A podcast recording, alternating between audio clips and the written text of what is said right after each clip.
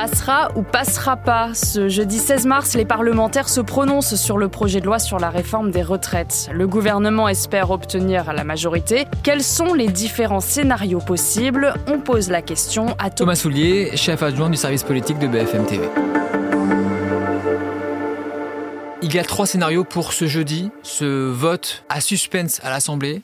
Première option, l'exécutif pense qu'il y a un vote possible, une majorité, et là, ça passe, et c'est une victoire évidemment pour Elisabeth Borne. Soit ils pensent qu'il y a un vote possible, mais voilà, patatras, ils ont mal compté, il y a quelques voix près, ça ne passe pas. Là, ce serait un désaveu majeur parce que la réforme, on la mettrait à la poubelle quasiment, hein, politiquement, et l'avenir d'Elisabeth Borne à Matignon serait compromis. Troisième scénario, ils constatent juste avant le vote qu'il n'y a pas assez de voix, que c'est trop ricrac, qu'on ne prend pas le risque, et là, eh bien, ce sera le passage en force, le fameux 49-3. Ce serait le centième 49-3 de la 5ème République, donc il y a quand même une valeur symbolique là-dedans. L'exécutif sait très bien que c'est connoté négativement, c'est vu comme un passage en force, que en utilisant le 49.3, la rue serait peut-être encore plus mobilisée. C'est pour ça que depuis des jours, les ministres disent matin, midi et soir, on ne veut pas du 49.3 ils ne veulent pas, mais est-ce qu'ils pourront? Là, on n'a pas encore la réponse. Il y a l'incertitude sur le vote de certains députés LR. Qu'est-ce qui fait pencher euh, la balance? Quelles sont les marges de négociation avec eux? Selon notre estimation de BFM TV, il y a environ 20 députés LR qui devraient voter cette réforme. Il y en aura peut-être plus à la fin, on verra. Il y a une vraie crispation politique, parce qu'il y a du fond et de la forme. Sur le fond, beaucoup demandent, notamment les proches d'Aurélien Pradier, lui-même demande qu'il y ait 43 ans de cotisation maximum pour ceux qui ont commencé à travailler tôt avant 20 euh, ans, les fameuses carrières longues. Ils n'ont pas obtenu exactement ce qu'ils voulaient, donc ils voteront contre.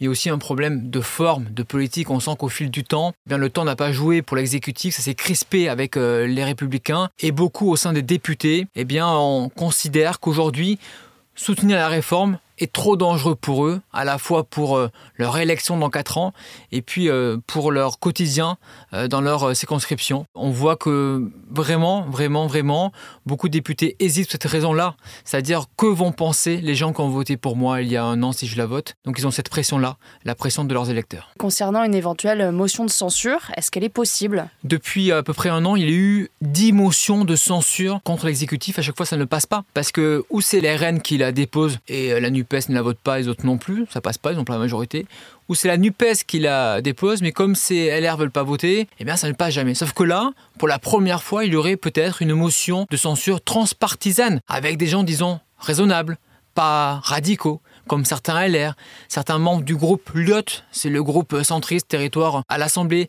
certains communistes, socialistes, écologistes, pas du tout euh, insoumis. Et donc ainsi, ça pourrait être déposé, il faut 58 signatures, et pourquoi pas être voté, donc pour la première fois depuis un an, Elisabeth Borne est menacée d'une motion de censure, et donc le gouvernement tomberait ce qui créerait une crise politique majeure pour Emmanuel Macron. Que cette réforme elle soit votée ou pas, est-ce que l'exécutif en sort indemne? Les cicatrices vont être euh, très très longues. Emmanuel Macron espère passer rapidement à autre chose. L'écologie, une nouvelle loi travail, euh, les institutions, euh, la fin de vie, enfin plein de choses. Sauf que est-ce qu'il va pouvoir le faire? Est-ce qu'il va d'abord pouvoir négocier avec des syndicats avec qui on sent qu'il y a une forme de point de non-retour entre l'exécutif? Pour Emmanuel Macron, il considère que l'étape 2 du quinquennat commence après cette réforme des retraites. Rien n'est moins sûr on sent qu'Emmanuel Macron est très confiant, très optimiste sur la suite. Dans les sondages, sa cote de popularité a chuté, celle de sa première ministre également.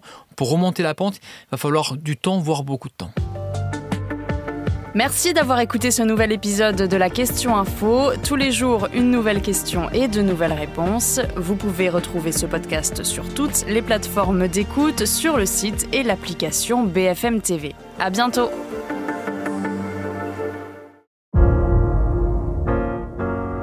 Vous avez aimé écouter la question info? Alors découvrez le titre à la une, le nouveau podcast quotidien de BFM TV. Les grands récits de l'actualité, des témoignages intimes, c'est tous les soirs sur vos plateformes préférées. À bientôt